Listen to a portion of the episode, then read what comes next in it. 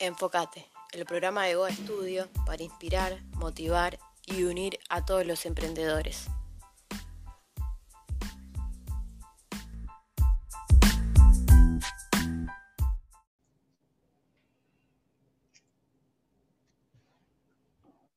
Hola, soy Erika Verderes, CEO de Goa Studio y esto es Enfócate, nuestro podcast de emprendedor. Empezamos el 2021 con el segundo ciclo de entrevistas y lo hacemos hablando de cómo darle valor a nuestro trabajo y tener la vida que realmente nos merecemos. Hoy hablamos con Olivia Jaras, ella es chilena-americana, actualmente vive en Estados Unidos, fundadora de Salary Coaching for Women. Es autora del bestseller internacional Mujer, descubre tu valor, obtén lo que vales. Una guía fundamental de negociación para que las mujeres logren negociar el salario que merecen sin miedo. Ella es reconocida mundialmente como una experta en negociaciones salariales y una de las más renombradas en términos de currículum vitae en Estados Unidos.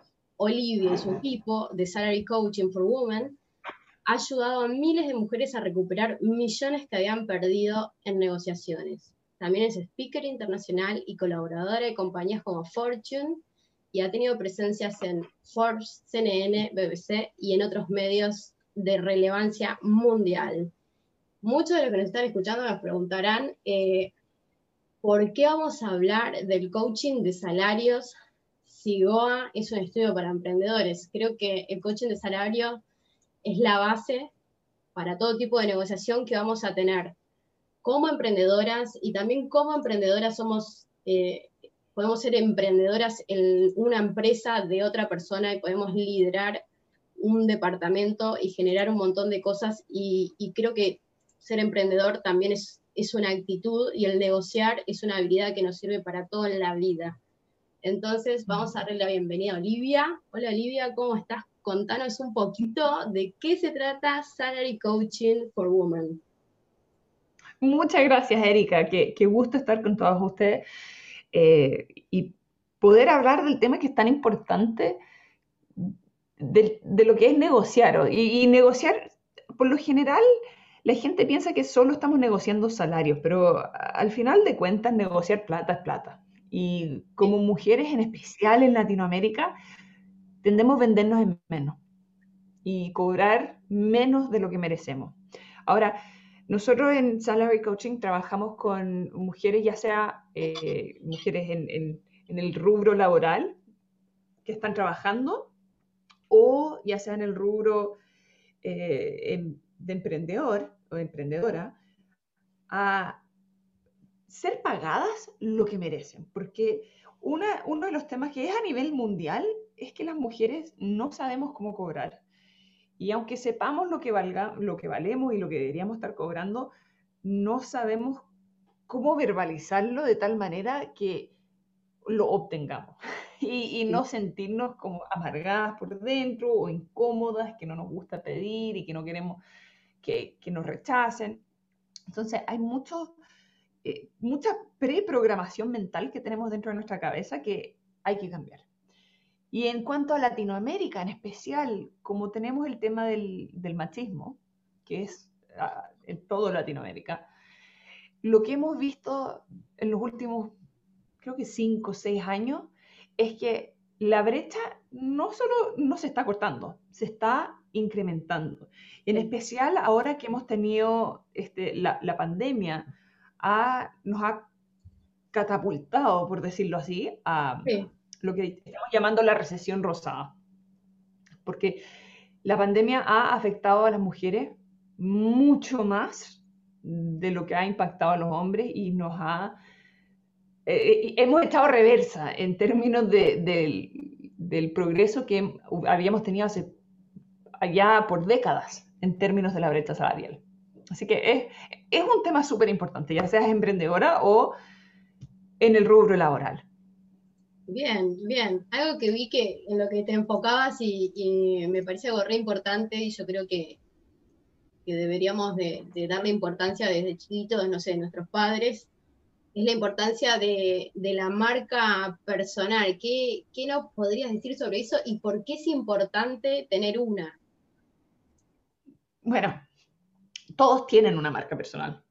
lo quieras o no, todos tenemos una marca. Todo, una marca, ya sea como Nike, que, tiene el logo de Just Do It, no sé, si, no sé si ha sido traducido en español o no, pero el tema es que compañías tienen logos y tienen marcas porque quieren, quieren generar un sentimiento, una emoción en la base del cliente, en los clientes. Entonces, si tú lo piensas, es como que las marcas, las compañías que tienen marcas, las compañías crean marcas porque quieren asimilarse más con la gente vía las emociones. En otras palabras, las compañías quieren ser personas, porque solo las personas podemos generar emociones.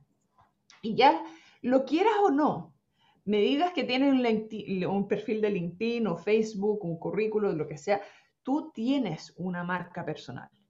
Ahora, si la estás cuidando o no, es otro tema. Porque de manera consciente, estás teniendo como la conciencia de, de, todo lo que engloba ser vos. Claro. Entonces, ese es un tema que es súper importante para nosotros porque si tú te das, si, simplemente vas a Google y buscas tu nombre. Exactamente. Y ves lo que... De hecho, estaba recién hablando con una clienta que es, o sea, es sumamente renombrada dentro de su rubro de medicina, es, doctora y, es como eh, bien de alto cargo en, unas asociaciones gigantes aquí en los Estados Unidos y le dije, mira, hagamos algo. Yo creo que tú, tu marca personal no la tienes controlada.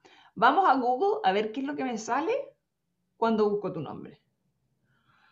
Oye, una foto de los 80 en que salía ella andando a caballo, pero así en motocicleta y cosas que decía, pero es que no puedo creer que esto está en el internet, no puedo creer que estas fotos están ahí todavía. Y, esa es la impresión que le das al mundo cuando alguien te está buscando, cuando alguien que, nunca ha oído de mí, después de este podcast, vaya, que si, van a Google claro. y, escriben Olivia Jaras, van a ver ahí mi marca, esa es mi marca personal. Exactamente. Y tu marca ahí, la quieras o no. Exactamente. Y ahora lo que me decías eh, al principio sobre sobre la recesión rosada, ¿no? Y creo que ha cambiado también eh, el trabajo de nosotras, tanto vos cuando, cuando asesorás a, empresarias eh, en determinados puestos, o yo cuando voy con emprendedoras, el tema de la creación de lo que es marca personal en una vida que, que se volvió 90% online, eh, para Salary Coaching, ¿en qué aspectos cambió la construcción del asesoramiento y de la marca personal eh, en esta etapa nueva del mundo? En términos de, o sea, para nosotros, todo lo que ya veníamos diciendo se aceleró y se, o sea, tal cual. Yo hemos, yo, yo siempre he dicho, mira, el mundo se está yendo hacia el rubro virtual. Sí. Y tenemos que, tenemos que, aprender a usarlo. El mundo está cambiando muy rápido. La gente ya no está buscando tener el trabajo de 8 a 6 de la tarde. Ya no, esa, esa realidad, por un lado, ya no nos conviene, pero por el otro lado ya no, no, implica seguridad de trabajo ni de beneficio. Ya no es así.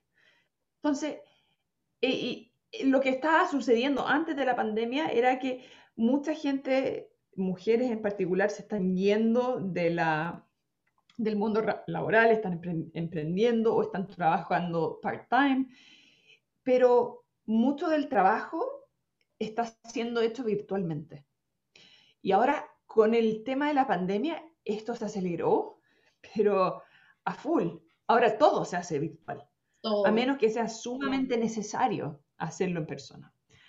Y eso era una, era, una tendencia que se venía, era como que ya estaba empezando a ser de moda, pero ahora ya está aquí. Llegó y está aquí. Si tú no tienes una presencia virtual, no existes. Es así. Tu competencia te va a obliterar.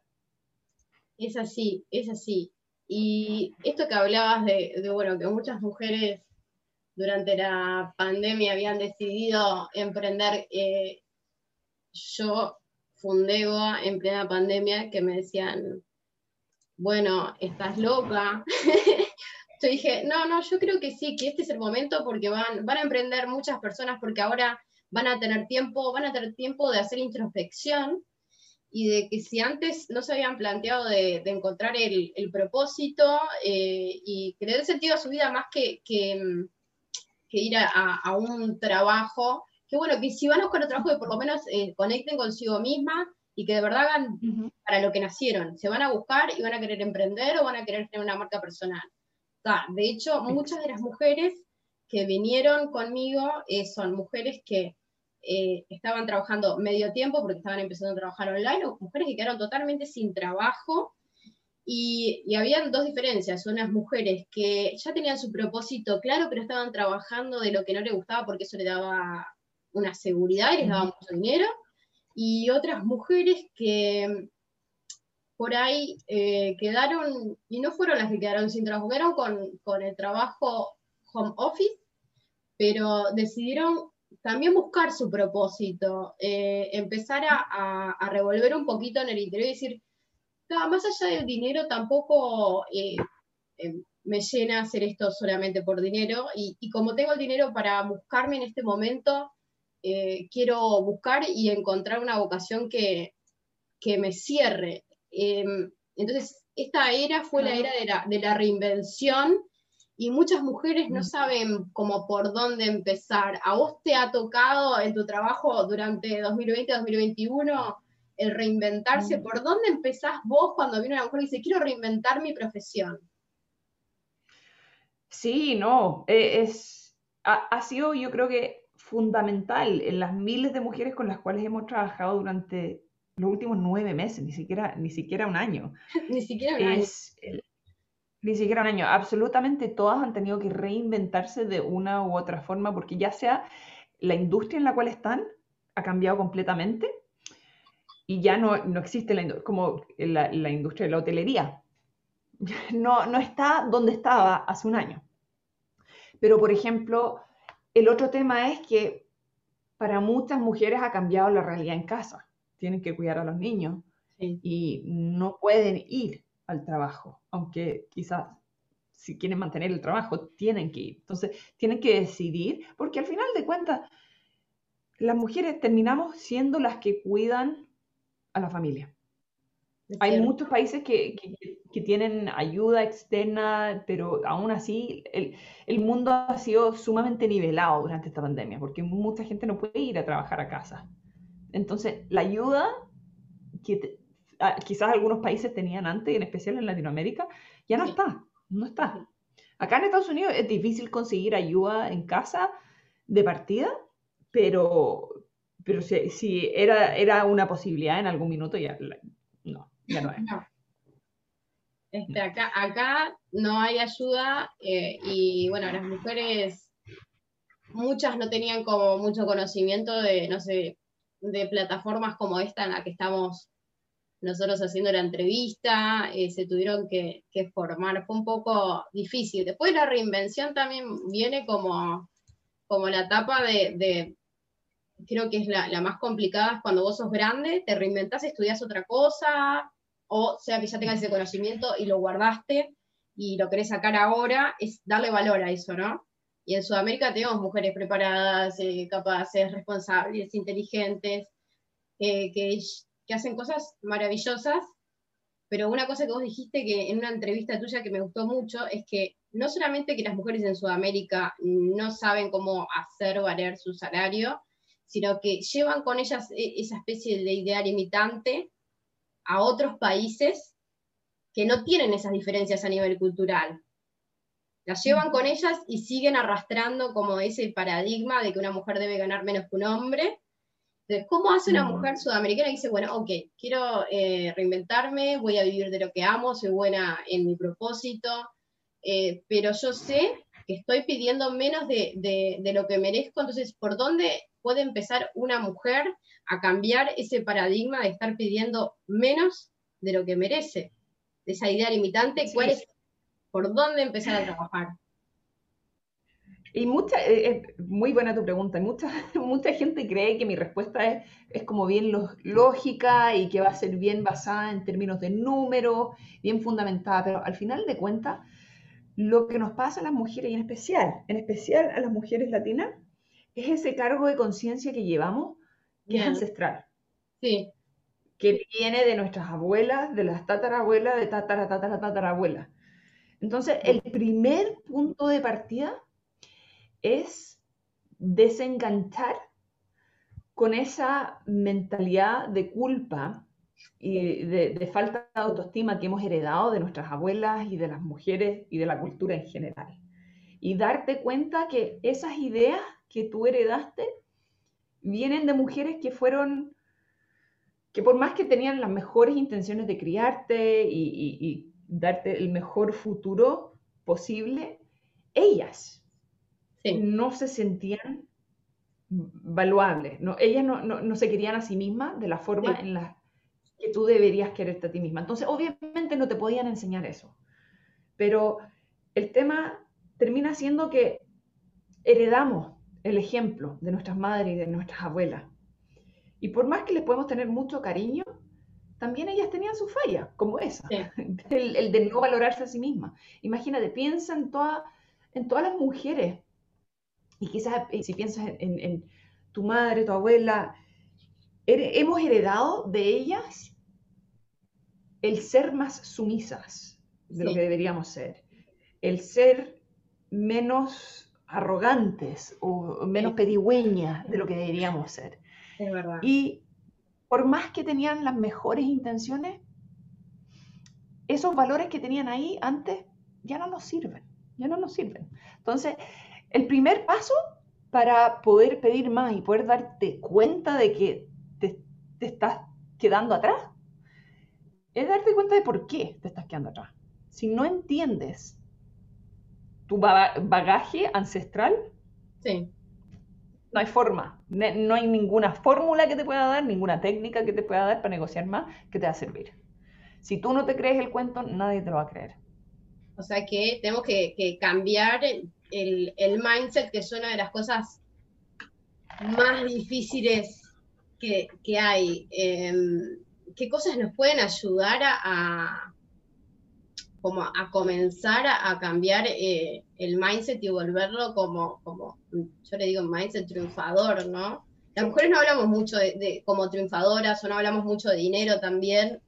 Eh, no somos decir, me está yendo bien, eh, cambié el auto, me voy de viaje o voy a hacer negocios. Es como que, las mujeres como que quedan, no están acostumbradas a hablar de este tipo de cosas entre mujeres también.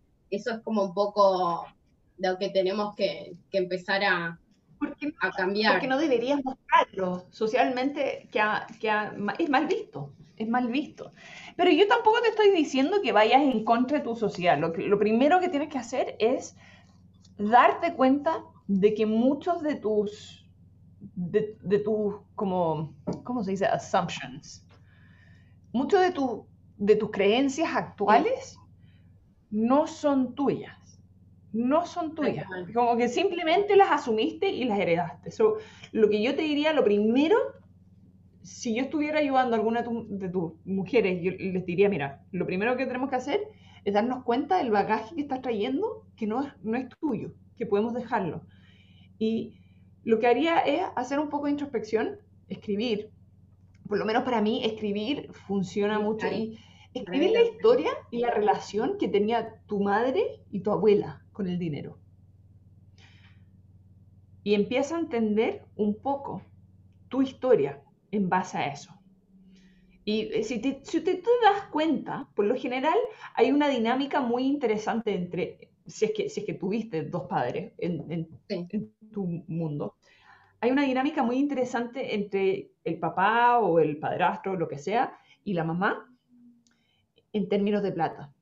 Y tú heredaste mucho de esa relación, em, eh, aprendiste mucho de esa relación. Y hay muchas cosas ahí que, no deberían haberte enseñado, pero no sabían, no sabían. Entonces, el tema es darte cuenta cuál es tu bagaje primero y después dejarlo ir, perdonarlo. Y decir, ¿sabes qué? Mamá, papá, muchas gracias. Hicieron lo mejor que pudieron. Y por eso mismo les agradezco. Y darte cuenta que en base a esos pensamientos, en eso, esos paradigmas, esos, esos, pensamientos que heredamos, esas son la fundación. Y no tienes que ah, sentirte avergonzada de creer de estos pensamientos, este, este, bagaje cultural. y ancestral que vienes trayendo, pero sí tienes que usarlo como la plataforma de la cual tú te vas a lanzar al estrellato, ya sea en tu carrera o en tu emprendimiento. ¿Me entiendes? Sí, escribir tu propia historia. Contarte tus nuevas Claro. verdades. Claro. Acá muchas mujeres, mira, algo que me llamó la atención a mí, ¿no? En particular, cuando empecé a hacer consultorías, porque yo trabajaba solamente en branding y venía del mundo de la publicidad, y, y todo el mundo me decía que era como una especie de, de terapeuta de, los emprendedores, hacía terapia a la marca. Y una de las cosas que me llamó mucho la atención, mucho la atención eh, desde que trabajo, es cuando yo les pregunto qué metas tenés con tu negocio, o sea, no me digas la cantidad, o sea, ¿sabés cuánto querés facturar? Y tu estilo de vida, le pusiste un precio, o sea, si tú haces negocios, vos yo voy al gimnasio para tener más salud y para estar más linda, ¿no? Entonces, si haces negocios es para tener dinero. Entonces, yo no podía creer que muchas mujeres no sabían cuánto querían facturar ni cuánto salía el estilo de vida que pretendían con este negocio. ¿No? Que lo mismo pasa con, con- con un trabajo, o sea, ¿para qué querés ese aumento? Y, y capaz que ese aumento que estás pidiendo ahora no es suficiente porque no hiciste las cuentas de cuánto sale el estilo de vida que de verdad deseas y te mereces. Entonces, eh, había un montón de cosas y la gente no se había preguntado, eh, había empezado un negocio y no se había preguntado jamás qué, ni qué nivel de facturación iba a querer tener, ni cuánto salía su estilo de vida. Y, y eso le pasa a, a muchas mujeres acá y es muy loco. Cómo empezás un negocio sin saber cuánto querés ganar. Es como... Claro. ¿Cuánto necesitas?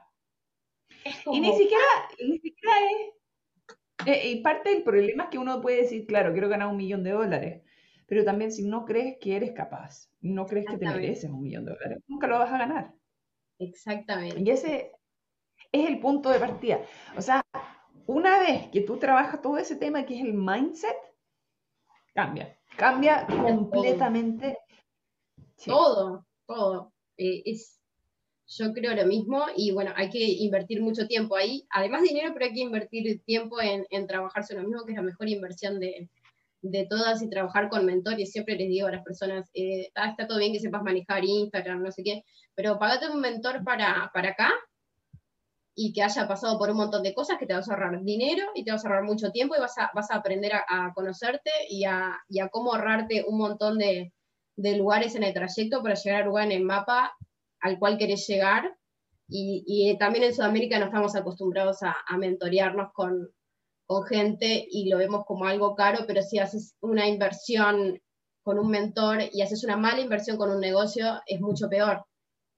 es como, exacto. es mentoreate. Bueno, y vos que sos la reina de LinkedIn, te voy a preguntar, Mm, ¿cómo hacemos para posicionarnos y volvernos un referente en esta red social que es como un misterio, porque no hay tanta información, eh, no se le da como mucha importancia y no hay tantos cursos y la solemos dejar de lado, pero al haber menos personas yo creo que al momento de posicionarte puede ser bastante ventajoso y más fácil que en otras redes sociales. ¿Cómo es que te posicionas como profesional en esta red social? Bueno, de partida tienes que decidir qué es lo que quieres hacer con. LinkedIn. Como cualquier rubro de socio- social media, tienes que escoger. ¿Quieres posicionarte como emprendedora o como profesional que está buscando un cargo nuevo o como experto en tu rubro? Tienes que decidir. Pero a nivel mundial, LinkedIn, yo sé que en Latinoamérica recién está entrando Sí. LinkedIn, pero a nivel mundial tiene ya casi un billón de miembros a nivel mundial. Y la razón por la cual yo creo que absolutamente todas tu, tu, tu, tu- tu- ¿cómo, cómo se dice? ¿Auditoras? Eh, ¿Escuchadoras? todas las mujeres que tengo están la duda. Eh, a- Todas oyentes, oyentes, A ¿no? todas las oyentes. La- les voy a eh, decir que en verdad deberían tener un perfil de LinkedIn porque las Bien. compañías mundiales, todas, las, las grandes compañías, eh, todas usan la plataforma de LinkedIn para reclutar talento, para buscar talento. Sí. Y por lo mismo, si es que tu perfil está y está optimizado y tienes las, palabras apropiadas que, van a utilizar los reclutadores para buscarte, eh, en especial ahora que en Latinoamérica recién está saliendo LinkedIn ah, como con más fuerza, te puedes posicionar de tal forma que la competencia no está, no está ahí. Puede que tú estés buscando un cargo que está disponible en una de estas grandes compañías, pero no hay suficientes mujeres que se están posicionando en LinkedIn y no entienden cómo funciona la plataforma lo suficiente como para tener un perfil. Por ende, si quisieras trabajar, qué sé yo, para Google y Google está buscando a alguien como tú, te van a encontrar te van a encontrar en la plataforma, te van a encontrar en LinkedIn. Y si es que no estás, obviamente no te van a ver. Exactamente, exactamente.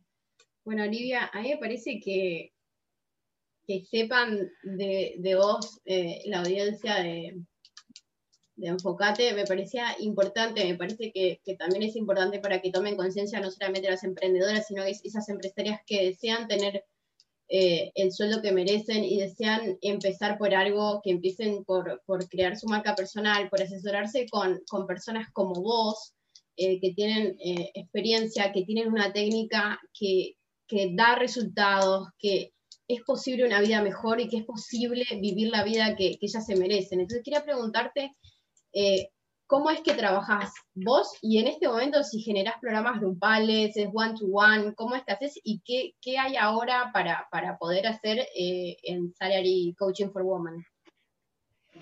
Sí, tenemos varios, varios eh, temas. Bueno, tenemos para Latinoamérica tenemos un grupo gratuito en Facebook por ahora, pero para mujeres que hablan inglés o que, hablan español e inglés. Tenemos mujeres de todo el mundo, tenemos una comunidad privada que es para ayudar a emprendedoras que están tratando de como que crecer su LinkedIn y crecer su presencia y, y hacer lo que en verdad como emprendedora he hecho yo, que es crecer una marca personal, que me llaman compañías como Google para decirme, ven a enseñar, ven a enseñarle a, miles de personas en todo el mundo.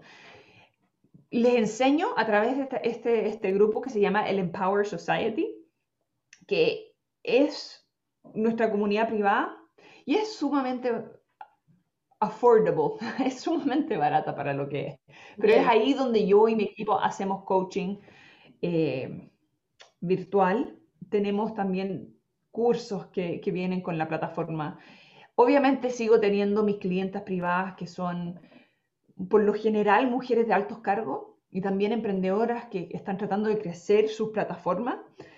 Pero más que nada, mi tema es cerrar la brecha a un nivel mundial, por lo cual ahora estamos bien enfocados en, este, en esta asociación, en este grupo. Bien, bueno, interesantísimo, Olivia. Me encantó esta entrevista con vos. Eh, espero que, bueno, que llegue esto a, mujeres de, Latinoamérica que todavía no, te conocían y que, y que deben darse cuenta que es importante tener ayuda de un profesional, es importante, te ahorras años, te ahorras dinero y, y llegas a donde querés mucho más rápido de una manera profesional. Bueno, te agradezco un montón tu tiempo. Y, Muchas gracias, Erika. Muchas gracias a vos. Y bueno, cerramos acá este episodio de Enfocate. Y bueno, nos vemos en el próximo. Enfocate el programa de Goa Studio para inspirar, motivar y unir a todos los emprendedores.